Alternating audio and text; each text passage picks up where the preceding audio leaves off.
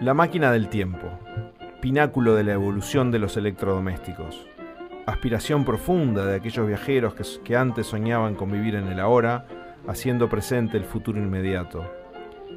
El profesor Fritz von Lowestad, en su famoso libro 20 conferencias sobre un primo lejano del griego Aquiles, expresa lo siguiente. Esa trama de tiempos que se aproximan, se bifurcan, se cortan o que secularmente se ignoran, abarca todas las posibilidades.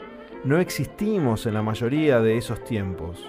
En algunos existe usted y no yo. En otros, yo no usted. En otros, los dos, y en otros, se permite deducir las raíces de un polinomio de segundo grado.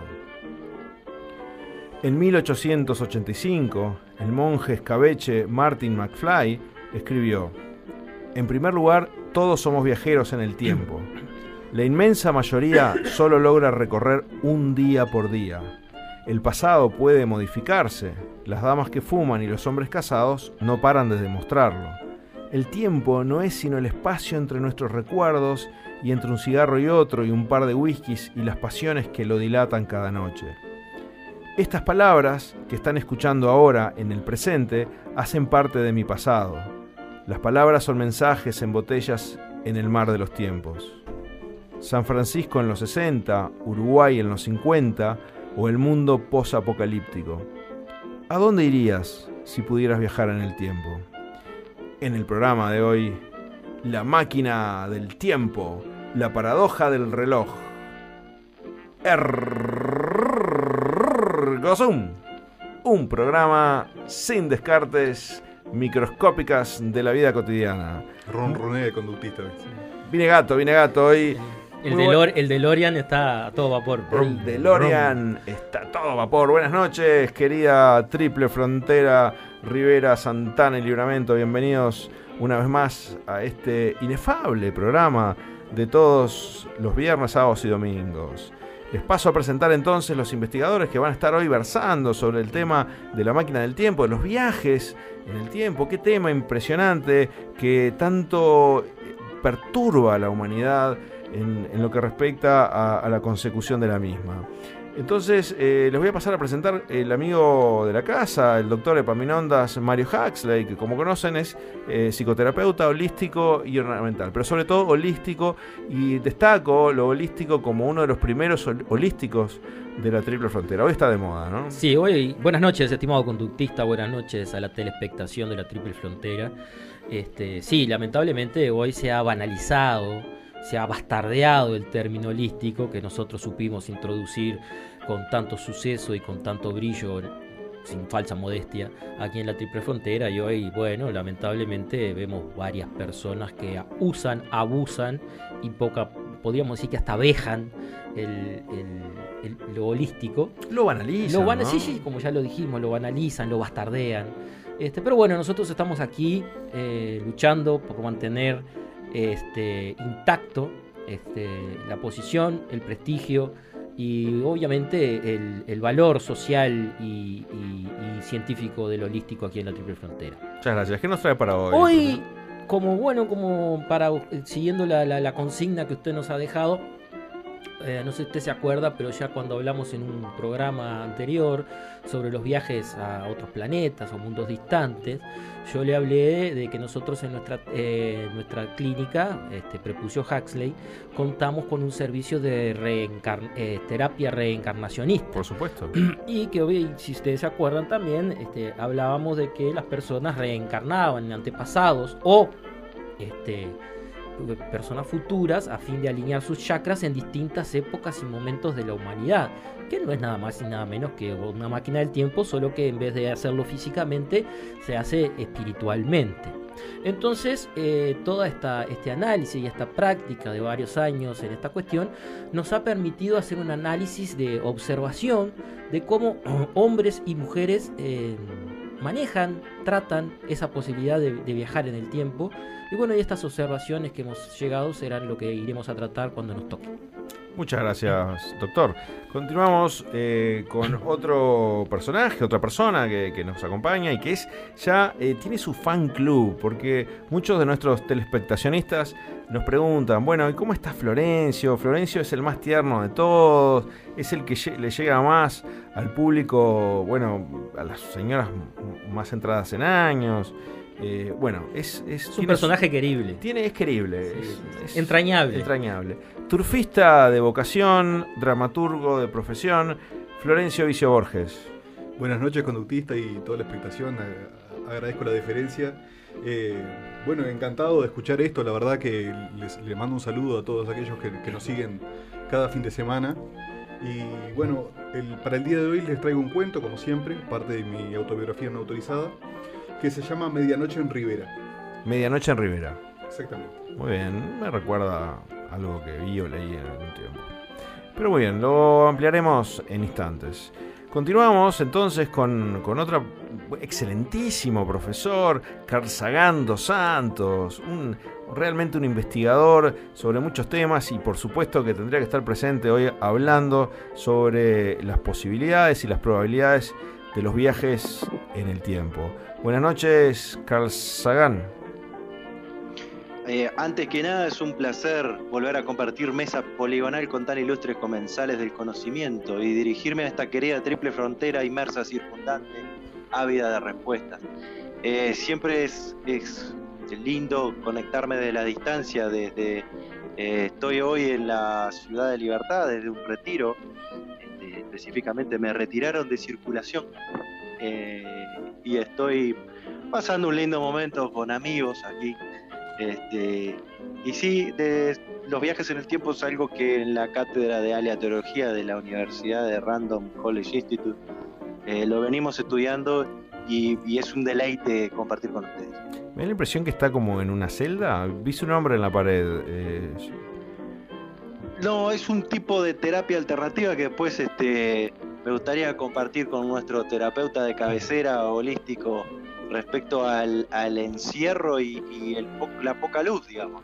Muy bien. Me contaron que en el tercer tiempo de Ergo Zoom, eh, usted eh, logró esparcirse en, Salamanca Pub Bar este, con el doctor Epaminondas Mario Huxley, que quedaron hasta tempranas horas de la mañana en un intercambio eh, fluido de pensamientos en muchas instancias, al igual que, mi querido ahijado Newton, también hemos compartido, hemos este, casi que bañado en ese fluido que hemos de llamar cerveza y que nos da tanto conocimiento, ese elixir. Muchas gracias entonces, profesor. Eh, ya que estamos, eh, les comentábamos que estamos saliendo a través de Spotify, de Google Podcast y de, obviamente, de Radioactiva. Eh, en su página eh, de, internet. Así que nos pueden encontrar por ahí. Y para todos los fans, hoy estaremos firmando autógrafos en Salamanca Pub Bar. Así que pueden encontrarnos allí y pronto estaremos también con todo el merchandising de Ergo Zoom. Muy bien, continuamos entonces con un invitado nuevo. Como siempre, le traemos sorpresas. Hoy va a estar con nosotros. Eh, Ever Jorge Bueno es un viajero del tiempo. Buenas noches, Ever Jorge Bueno. Estimado conductista, buenas noches. Eh, un placer, gracias por la invitación. Y sí, eh, como bien lo dice, yo soy un viajero del tiempo, tengo la capacidad de volver en el tiempo solamente al pasado, no puedo viajar hacia el futuro, una pequeña limitante. Y en el programa de hoy le voy a, pasar a explicar un poco cómo es el funcionamiento y darle una idea de que esa idea que la gente tiene de que si pudiera volver al pasado haría tal cosa para cambiar, eh, no es tan así. Muy bien. Eh, usted eh, es un viajero en el tiempo, entonces nos va a ampliar eso cuando le, toque. Sí, sí, sí, exactamente, y no, y no les voy a generar muchas expectativas. Muy bien. Entonces, ¿qué les parece si damos comienzo con nuestro queridísimo amigo Florencio? Adelante, Florencio. Muy bien. Hoy les voy a contar de la vez que viajé en el tiempo. Una vuelta, tras tomarme una copa de vino, me quedé cerca de medianoche sentado en las escaleras del Club Uruguay. Estaba adormilado por el estupor alcohólico cuando veo que me hacen ademanes de una combi que circulaba lentamente por la calecita de Sarandí. Vení, vamos a tomar una, me decían. Y yo, que no soy perezoso por esas cosas, me subí sin saber si se trataba de una excursión escolar o de miembros del Qaeda. Si bien no conocía a nadie adentro, me resultaron caras conocidas, como ese primo lejano que te presentaron en algún cumpleaños hace tiempo, o el cajero de alguna tienda que fuiste más de una vez pero no prestaste atención. Andar una vuelta por Sarandí me di cuenta que algunas cosas estaban diferentes. Vi el cine Gran Rex, el edificio de la Onda y las tiendas Gales y Garbo. Fue entonces cuando me di cuenta que había viajado en el tiempo. Pero mi mayor sorpresa fue cuando me di cuenta de quiénes eran los que viajaban conmigo, que no eran nada menos que Alfredo Citarrosa, Obdulio Varela y mi pariente Agustín de Revicio. Eh, Buena compañía. buena compañía, la verdad que una Variada. experiencia, una, una experiencia inolvidable. Ecléctica. Ecléctica, exactamente. Alguien de cada, de cada ramo. Conversando en esa camadería que se da en- cuando uno da una banda por Sarandí, le pregunté a a Agustín qué significaba la R en su nombre, porque todos escuchamos Agustín de Revicio y nadie sabe qué significa la R. Me contó que era por Agustín Resbaloso Vicio, un apodo que le había quedado una vez que tratando de empujar su forá, resbaló y se empantanó en tierra colorada. Fue ahí cuando escribió Caminitos de Tierras Coloradas, que tan alegremente cantamos todos en la escuela como una copla en homenaje al departamento de Rivera, y en realidad era un desahogo furioso escrito después de sacarse arcilla del calzoncillo por una semana. Obdulio me contó de aquella vez en Maracaná, le pregunté si había dicho alguna vez aquella icónica frase de los de afuera son de palo, y él, sorprendido de mi conocimiento sobre la conversación de vestuario, me confesó que no había sido exactamente esa la frase. El plantel celeste se encontraba desanimado, entregado a la derrota, y no quería volver a salir en el entretiempo, y él dijo, afuera o los cago a palo. Y con el respeto que imponía aquel capitán moreno y corpulento de un metro ochenta de altura, salieron todos sin chistar y a meterle ganas como nunca, y bueno, ¿Qué To- falta hace ese tipo de coaching? todos sabemos el resultado. De hecho, hace poco tiempo, cuando, cuando volví a la, a la época actual, intenté comunicarme con Godín para con- contarle la verdad sobre tan efectiva arenga, pero no me contestaron de la OFU.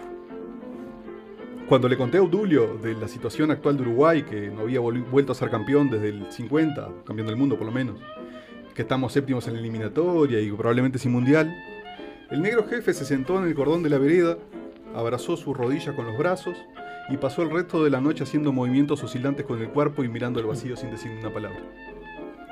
Ante el estado catatónico de Obdulio, me puse a conversar con Alfredo. Le pregunté qué hacía por estos lados y me dijo que le había salido una changa como ayudante agrimensor, que había venido a medir unos caminos vecinales que van desde Corrales hasta Tranqueras, y aprovechaba la avenida de la frontera para visitar una amiga brasilera que estaba dedicada al oficio y que le hacía buen precio. Después de, después de dar unas vueltas por Sarandí, recibí- resolvimos ir al, al Bar Salamanca, obviamente. Que ya estaba. Esa amiga de, de Cita Rosa era Stephanie. No me dio nombres. No me dio Stephanie. nombres. Stephanie. Debería ser. Supongo.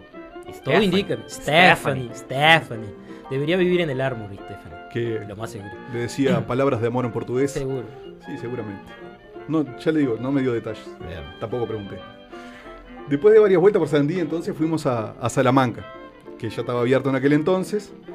Y al, entrar estaban eh, en una mesa sentados Dostoyevsky y Jim Morrison tomando una doble uruguaya, tirándole los perros a Jessica Rabbit. Y de pie acodados en la barra estaban el cerdo Napoleón discutiendo con Henry Ford sobre cómo construir un nuevo molino de viento para la granja. Mientras el caturra lo miraba de reojo con cara de quien prepara la faena para fin de año. Raro que no lo recomendó al hermano para que hiciera el molino, ¿no? Continúe, profesor. En definitiva, parecía un lunes cualquiera, pero algo no encajaba en la escena. Todos sabemos que Jim Morrison tomaba Jack Daniels, pero bueno, no le di importancia y elegimos una mesa para sentarnos.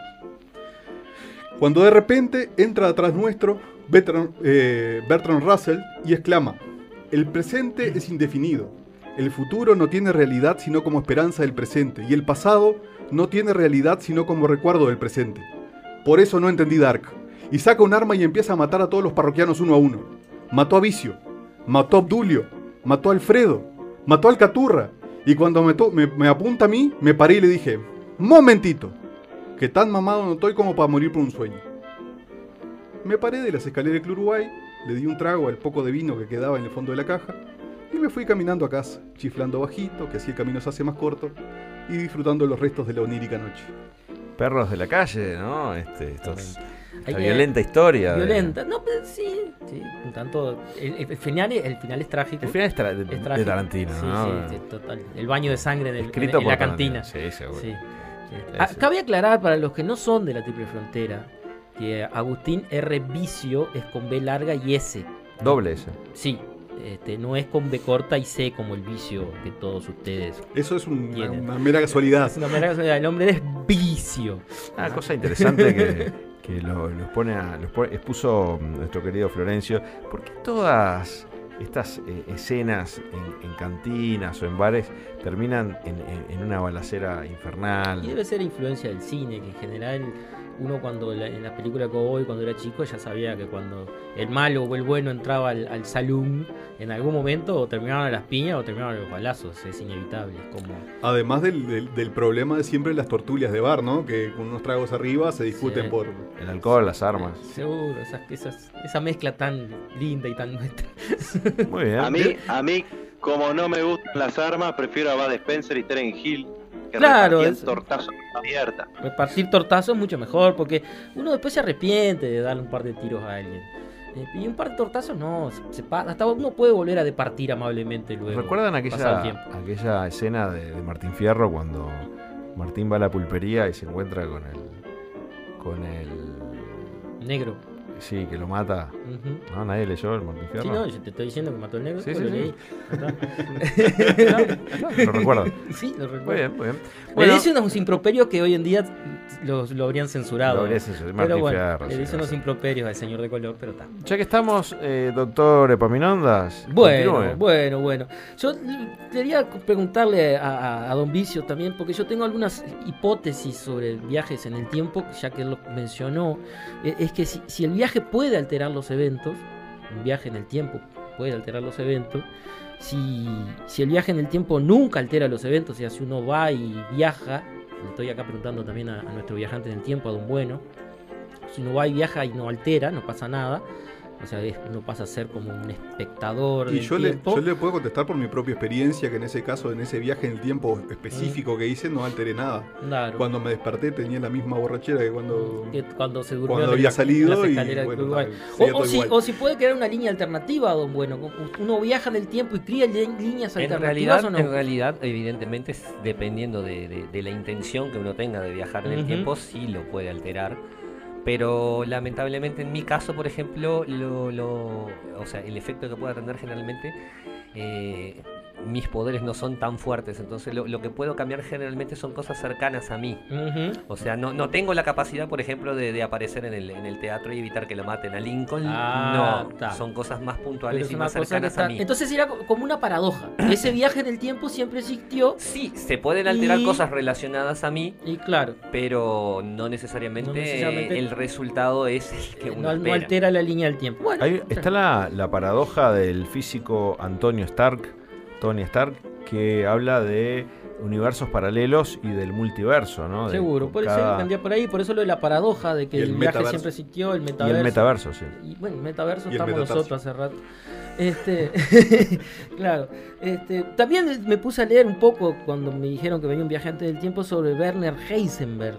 No sé si lo estoy pronunciando bien, perdón, que era un físico alemán que fue el que introdujo el principio de la indeterminación, que dice que sostiene que no es posible definir al mismo tiempo y con precisión la posición y el momento lineal de una partícula. Ahí entonces él siempre estuvo este, Heisenberg por eso murió virgen también, porque nunca encontraba la posición y el momento. Pero esos son otros 500. Son otros 500. Este, bueno, Como todo ingeniero, seguro. como todo ingeniero murió virgen. Sí, si no murió virgen, anduvo ahí pegándole en el palo. Este, un saludo a un amigo ingeniero que conocí el otro día. Este, bueno, este, como les estaba diciendo, yo ya tengo mucha experiencia con esto de, aunque no sea como el, viaje físico, eh, tengo mucha experiencia con el viaje, este, del alma o el viaje metafísico al pasado y hasta el futuro también. Entonces me ha permitido observar este, el comportamiento diferente de hombres y mujeres frente a este acontecimiento. Como ya he explicado muchas veces, aunque seamos la misma especie, somos absolutamente diferentes, hombres y mujeres, es creer o reventar. El que no haya observado eso en su vida, que se haga analizar, porque evidentemente no está mirando bien Lo holístico. eh, lo holístico y, y- y- y lo ornamental también, porque obviamente este, tiene, tiene, tiene problemas en de percepción.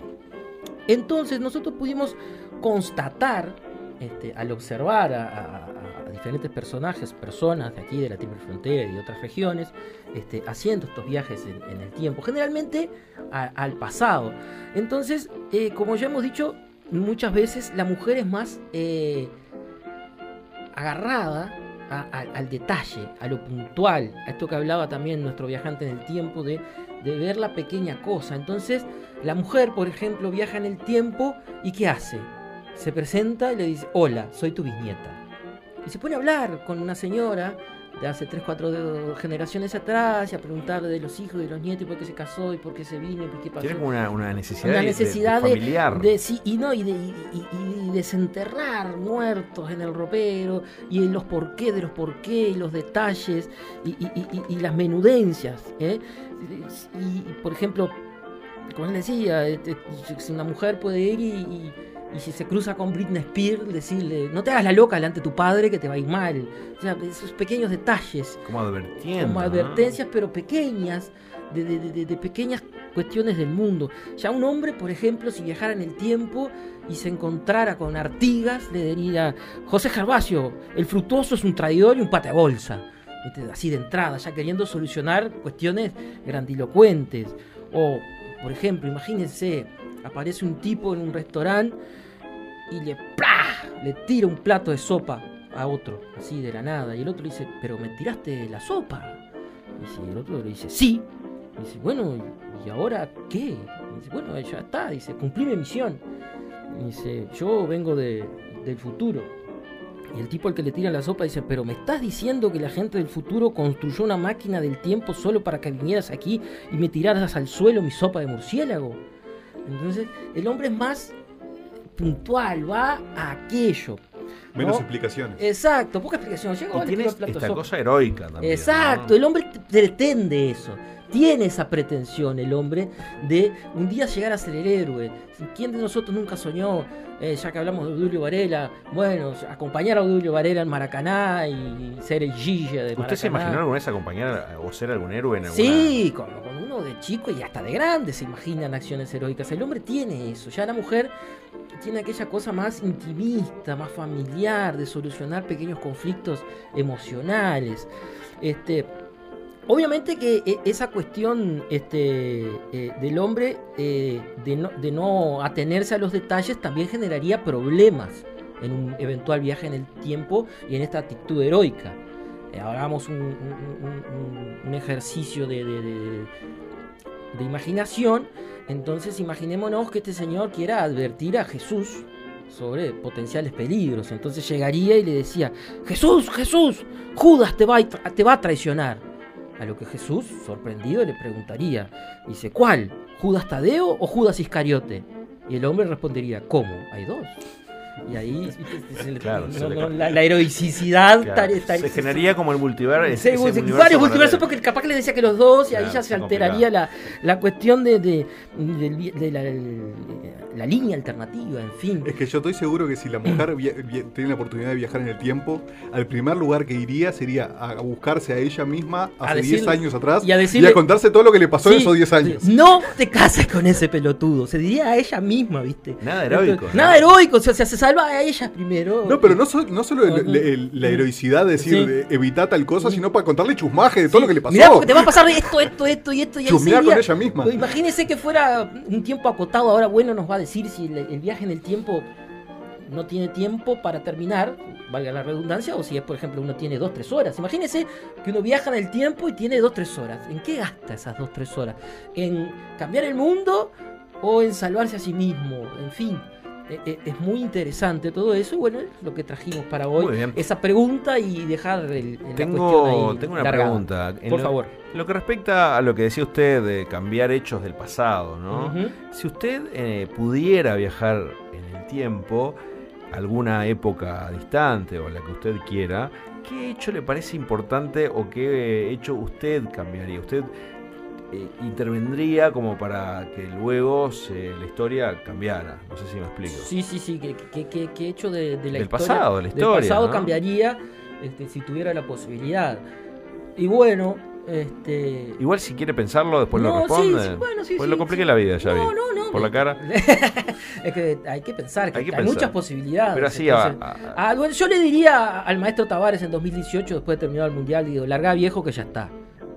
Heroico lo Heroico suyo. lo mío. Lo mío, lo- No me iba a dar bola el maestro, pero lo intentaría. Muy bien. Continuamos, entonces vamos a convocar a- al profesor Carl Sagan dos Santos. Adelante, Carl Sagan. Qué placer escuchar a, a la exposición de, de- de estos tan encumbrados eh, comensales del conocimiento.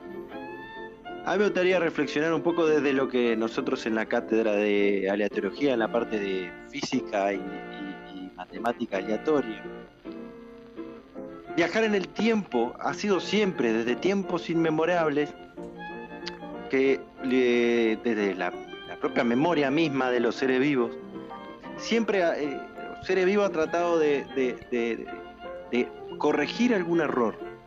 Entonces, este, desde ahí viene el deseo de regresar en el, en el tiempo para enmendarlo. ¿no? Los Homo sapiens no son la excepción, al contrario, son la regla. Desde que domesticamos las matemáticas y el fuego, hemos intentado construir un- algún tipo de artilugio para enmendar nuestros errores del pasado, conocer los números del círculo de oro antes que salga y prender el fuego sin el uso de carburantes. El dominio del espacio-tiempo nos llevaría a enfrentarnos a posibles paradojas, y es aquí donde me gustaría detenerme. Entonces, para eh, consolar a aquellas mentes poco agraciadas, eh, me gustaría desmenuzar un poco el concepto de la paradoja.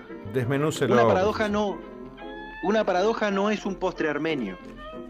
Una paradoja no es más que una contradicción, algo que contradice su propia definición, algo que parece ser pero que no lo es. Una pasta flora de, de- Pasta flora, pasta flora. Pasta me está afectando ¿Pasta la flora la o pasta frola? Creo que Frola, pero. Frola, frola. Frola, Eh, frola, frola, frola, frola. Eh, de última habría que preguntarle cómo quiere que la traten, ¿no? Eh, una pasta frola dulce de leche es el ejemplo de una paradoja. ¿No? El disco acústico de Nirvana, que resultó más eléctrico que la represa de Salto Grande. Y el abre fácil del paquete de las galletitas. Cosas paradójicas que los hay. El que inventó la, la tirita roja esa es un, es un, es un, Es un ser maligno. es un ser maligno que todavía no ha sido condenado debidamente. Porque eh, es Eh, algo más eh, diabólico y maquiavélico que eso no hay. Porque no es, nunca abre fácil. Es, es- es espantoso la parte esa. No, y juega con el, el mismísimo concepto del gato de Schrödinger, que medio muerto, medio vivo, ¿no? Claro. Aparte bastardea si la le cuestión de fácil. en la tirita, si le pifias en la tirita, se te pueden caer todas las galletitas al piso o no. Exactamente. ¿Entiendes? Es un concepto Sí, sí. muy complejo. Exactamente. Paradójico. Entonces, eh, la paradoja en sí misma. Entonces, en particular, analicemos la paradoja del abuelo. Pero la paradoja de la del viajero en el tiempo, que es diferente a la del abuelo paradójico. Imaginemos que podemos viajar al pasado. Ahora, eh, propongo que elijamos a un abuelo. Pero no cualquier abuelo, ¿no? Tiene que ser un abuelo nuestro. ¿no? Entonces, este, en ese sentido, propongo elegir al abuelo que menos nos gusta. El que, por ejemplo, eh, nos ponía en penitencia por robarle el vuelto de los mandados para comprar la Playboy de la tía Cintia. Ese abuelo. Maquiavélico. Lo primero que tenemos que hacer es asegurarnos que sea nuestro abuelo legítimo y no paradójico. Esto es importante. Entonces, propongo viajar al pasado, al instante que el abuelo está por consumar el delicioso con la abuela en la parte de atrás del Fusca de nuestro bisabuelo. O sea, de su padre. Por lo general, eh, estas situaciones solían ocurrir en el Batúa, ¿no? Entonces, eh, con tal de, de- de- de- de- de cortar ese acto, propongo cortarlo de alguna forma, evitar que ocurra ese acto. No sé, de- podemos vestirnos de mujer y, y- y hacernos pasar por su amante, por ejemplo. ¿no? O de un macumbero de allí de la, de la zona. Exacto. Entonces, ¿qué pasaría? El espermatozoide del abuelo no fecunda el óvulo de la abuela. Veo qué interesante este concepto, ¿no? Entonces, para. Si quieren, eh, hay formas más violentas de lograr esto, ¿no? Podemos tocarle fuego al Fusca directamente. No, sé si se, se va entendiendo hasta acá. Sí, sí, Sí, sí, son vamos siguiendo la. Son la conceptos muy complejos. Muy clara la exposición. Entonces, de esa forma, lo que se logra es que no nazca nuestro progenitor, uno de nuestros progenitores. Yo sugiero elegir eh, que sea el, el- el abuelo padre de nuestra madre, para evitar el tema nuevamente del tema de la paradoja en sí misma con el padre paradójico, ya que el padre puede ser paradójico o no. Entonces con la madre, la elección de la madre, estamos seguros de que, de que existe una, una línea genealógica. Entonces, de esta forma no estaría naciendo nuestra madre. Por consecuencia, nosotros no vamos a nacer. Y por consiguiente, si no nacemos, no existiríamos. ¿Se entiende hasta ahí? Sí, Sí, sí. señor. Por consiguiente, en el presente, ¿quién es el que viaja al pasado para vestirse de mujer y evitar que el abuelo la ponga? ¿Eh? Nadie. Por lo que el abuelo termina consumando el acto con la abuela, por lo que engendran a mamá, por consiguiente terminamos naciendo nosotros en el presente y viajando al pasado para vestirnos de mujer y etcétera, etcétera, etcétera. ¿no? ¿Se Es como un bucle eterno. Bueno, Claro. es- se lo- lo- el, via- el viaje, entonces el viaje en el tiempo siempre existió, ahí está la paradoja. Pero eh, se entiende, ¿verdad? Sí, sí, por eso. No, está clarísimo. Bueno, alguien Porque que sería- me explique porque yo no. Porque- por- termino claro, porque por ejemplo, todavía. si en el futuro yo construyo una máquina del tiempo para volver al pasado e impedir que yo construya esa máquina, ¿cómo voy a estar volviendo al pasado si en el futuro yo me impedí de construir esa máquina usándola para volver al pasado? ¿No? Y así Y sucesivamente. así sucesivamente. Exacto. Estoy Pero- pensando eso. ¿no? Entonces- Si, yo voy al, fata- Entonces- al pasado, entonces yo soy el futuro del pasado del, Claro. del- del abuelo de, De mí mismo. de mí mismo. Yo soy mi propio abuelo. Yo soy mi abuelo. Yo soy tu padre. Yo soy tu padre. Entonces.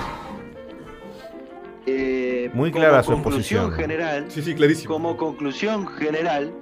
eh, me parece que podemos concluir que antes que todo esto, todo este sistema paradójico, termina siendo mucho más práctico comprar un folder Rey flojo de papeles y empadronarlo como un DeLorean institución. Estamos todos de acuerdo. Muy bien. Muchas gracias entonces, profesor. Eh, ¿Culminó su, su explanación? Sí, luego tengo algunas otras acotaciones que no eh, que tienen el infortunio de no tener remate, pero No, pero pero con gusto podría compartirla con ustedes y, y- lo dejamos bueno, para, para las últimas preguntas, para el cierre final con el, con el panel. Este, Pero si te por parece. favor, es un placer. Bárbaro. Entonces continuamos ahora sí con esta, este personaje nuevo que tenemos hoy acá, eh, que está un poco eh, tímido, pues. Sí, un poco nervioso, sí. Está nervioso. Bueno, eh, para los que no saben, lo, lo voy a volver a, a presentar. Es eh, Ever Jorge Bueno, un viajero del tiempo. Bueno, muchas gracias, querido conductista. Eh, primero le hago una, pequeña acotación de, cómo es, cómo funciona mi, forma de viajar en el tiempo y después le voy a hacer una pequeña co- corroboración y demostrar cierta- cierta- ciertas cosas. En realidad, la- la capacidad que tengo yo de volver en el tiempo no es yo mismo como, como soy, como este, este es mi presente, ¿no? Ujú. Yo no vuelvo al, al al pasado siendo yo mismo, sino que yo vuelvo al pasado eh, eh, supuestamente en la edad que tengo en ese momento. Porque eh, hay una limitante muy grande en el tema de- del viaje en el tiempo para mí, que es, es- es como una relación directamente proporcional al nivel hormonal que tenga yo, en la parte de la testosterona y la, las feromonas, entonces no me permite viajar demasiado o salir mucho de, de- de- de- o sea, yo viajar de, de cuerpo entero, sino simplemente volver a los lugares a- a cuando yo era más chico. No sé si se entiende.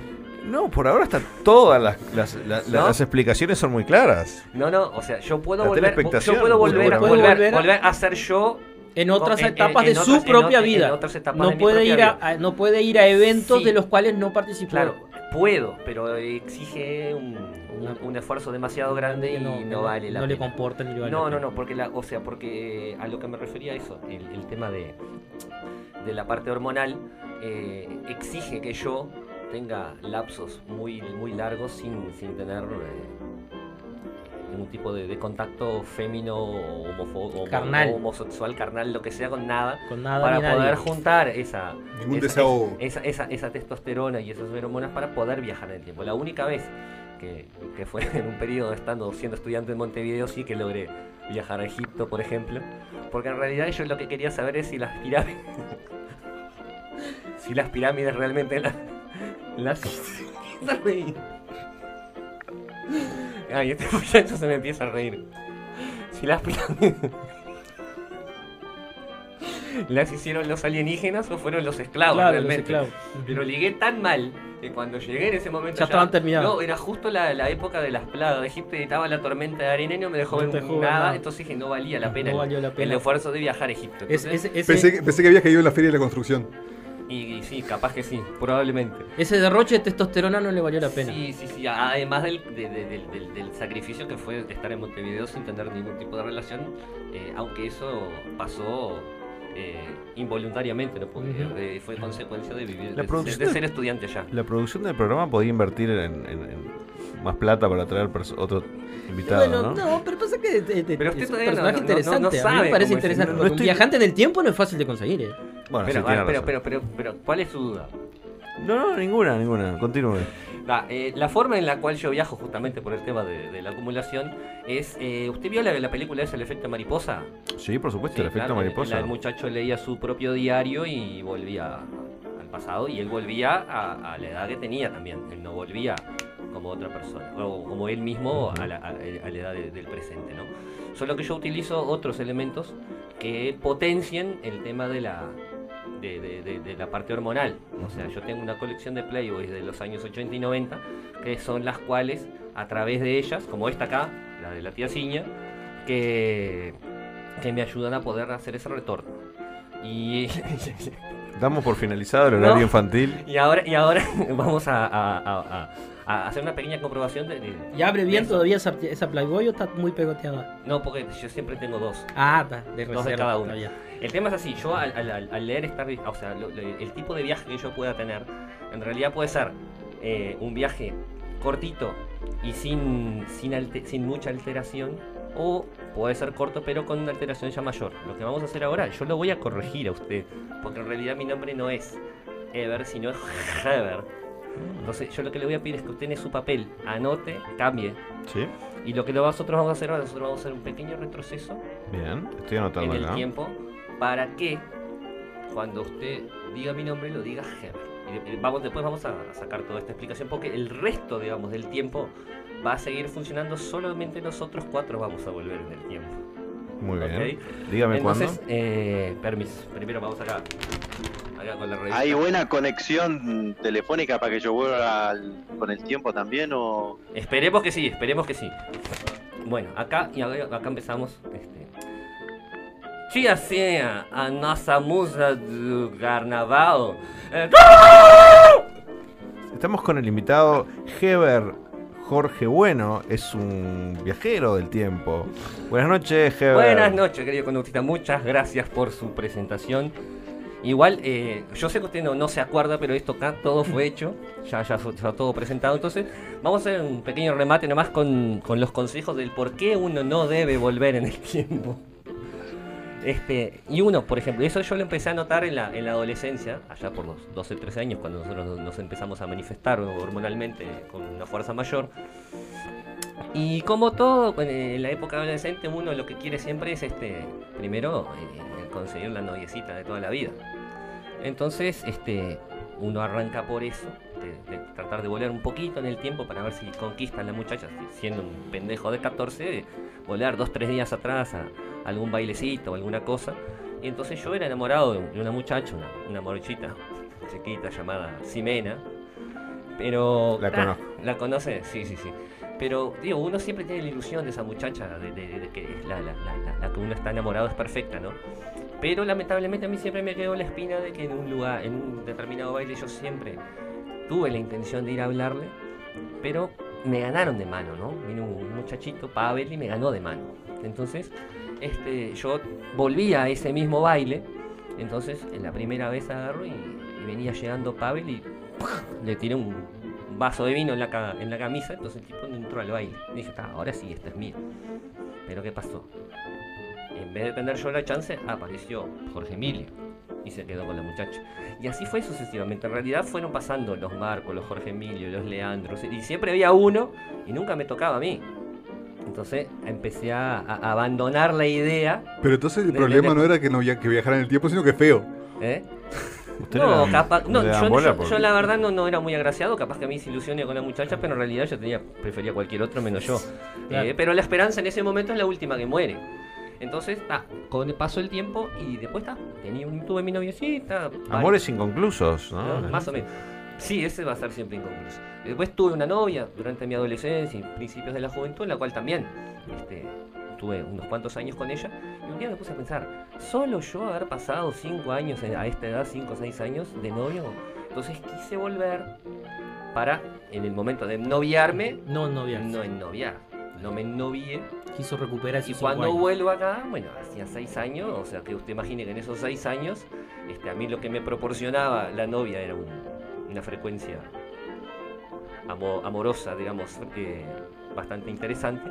En esos seis años, evidentemente, esa frecuencia, fue. sí, eh, ahí fue uno Cayó el promedio. Ahí podía haber viajado a la época de los dinosaurios porque no pasaba nada, porque realmente la acumulación era muy grande, ¿no?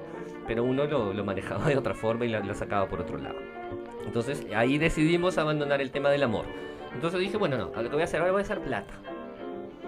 Entonces, pillo, uno va y dice, bueno, entonces vamos a hacer así, vamos a empezar a ganar el 5 de oro seguidos para, para no laburar mucho ni nada de eso. Y empecé. Entonces, claro, usted quiere o no, la gente sabe quién gana el 5 de oro, ¿no? Entonces, la primera vez que gano el 5 de oro, me cayeron todos los parientes, pidieron plata prestada, todas esas cosas, se complicó. Cu- Cuando empecé a, re- a ganarlo reiteradas veces, eh, me apareció la policía, me apareció la DGI, me apareció la, la propia banca de, de- quinielas, a ver si, si yo estaba haciendo alguna estafa, porque una misma persona no la podía ganar muchas veces.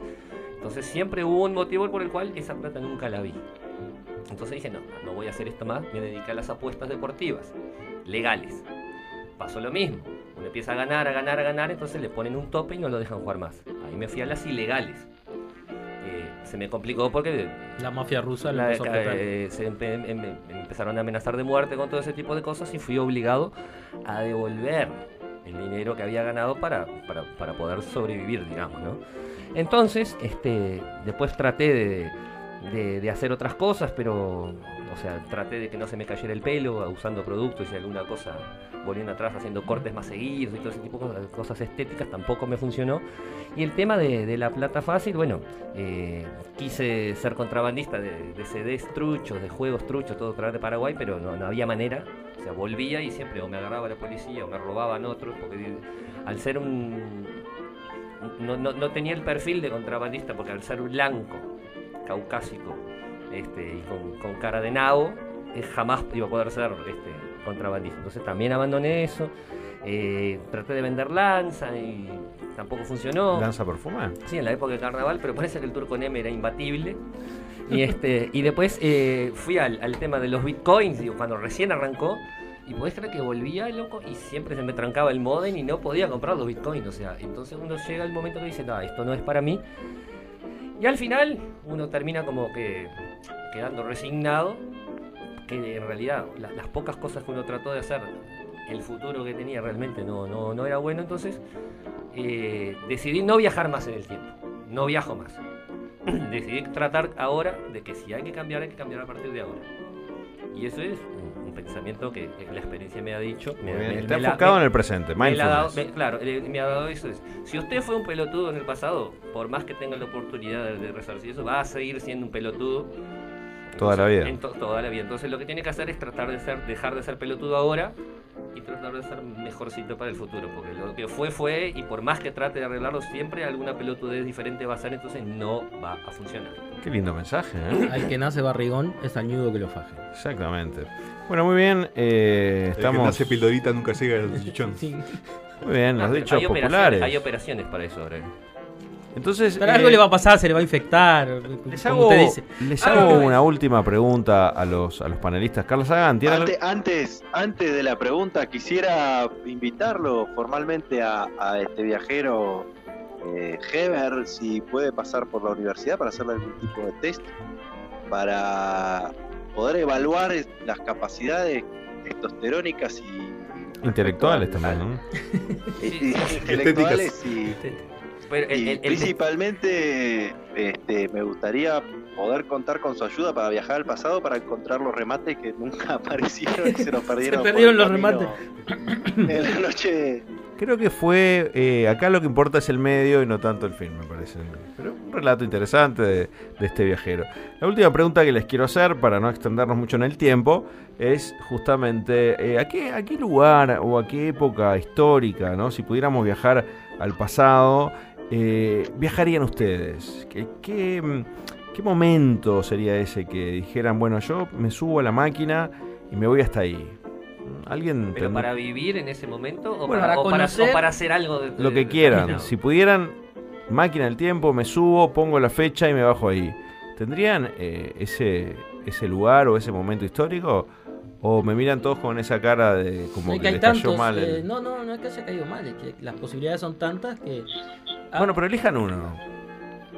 Florencio. a mí me gustaría ir a la Edad Media. A la Edad Media. A la Edad Media, repartir un machetazo, y prenderle me- fuego a ese era las lo que le iba a villas. decir. Eh, o sea, ser un vikingo, ahí va. Un vikingo. Un vikingo, A mí me- entrar en Inglaterra pateando iglesias, prendiendo todo fuego y a la mierda. que Yo sería el primero que me prendería en fuego si llego a la edad media. Y Yo sería el con- lo contrario de él, yo sería un caballero templario de repente. Un templario. Sí, porque así el problema de las hormonas no lo iba a tener. Claro. Yo tengo memorizado los ganadores del Gran Premio Ramírez de 1915. Iría todos los años al Gran Premio Ramírez. Muy bien. Carl Sagan. A mí me gustaría en Nueva York de, de- y encontrarme con un joven Frank Sinatra que se codeaba con, con la mafia y pudo gozar de ciertos placeres que, que no todo el mundo puede gozar. Perfecto. Bueno, yo creo que viajaría al. Un hedonista del, del viaje del tiempo.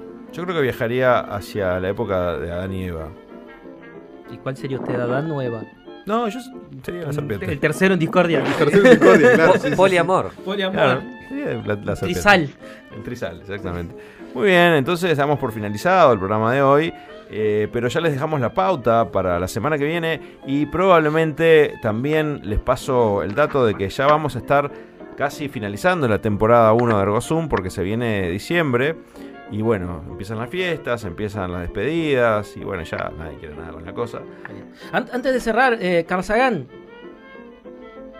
Sí, eh, le quería donar un remate. Pues lo acepta. por favor. Es medio aleatorio, pero tiene que ver. ¿Usted sabe lo que es un terapeuta? No lo sabe seguro. No, 1024 gigapeutas. Badumtas. pero qué espectáculo. Qué lindo. Este. Chistecito, vamos a terminar el programa pues Me ya está. los glúteos de tanta felicidad. Eh, Se terminó la creatividad durante. Fue un año largo, obviamente. Claro, sí, ya, llegamos, estamos, ya estamos llegando a diciembre. estamos llegando a una forma deprimente a fin de año. este, Arrastrándonos. arrastrándonos, ya no nos queda nada. Creo que tenemos que hacer el asado, el asado de fin de año Sí, y, el asado y concluir hasta el año que viene. Carl Sagan. A mí me preocupa que la- luego cuando se eh, salga al aire el episodio, eh, constatemos de que alguien viajó al pasado y recortó partes de este episodio. Ah, es muy probable, mire que acá el- Eh, ganas nos la, faltan. la censura corre suelta. Ganas nos faltan. Bueno, muy bien a todos los telespectacionistas, les dejamos un gran saludo y por supuesto la pauta para el programa que viene. La semana que viene, Maridos, un modelo para armar. Hasta entonces, querida telespectación, saludos a todos. Chau, chau.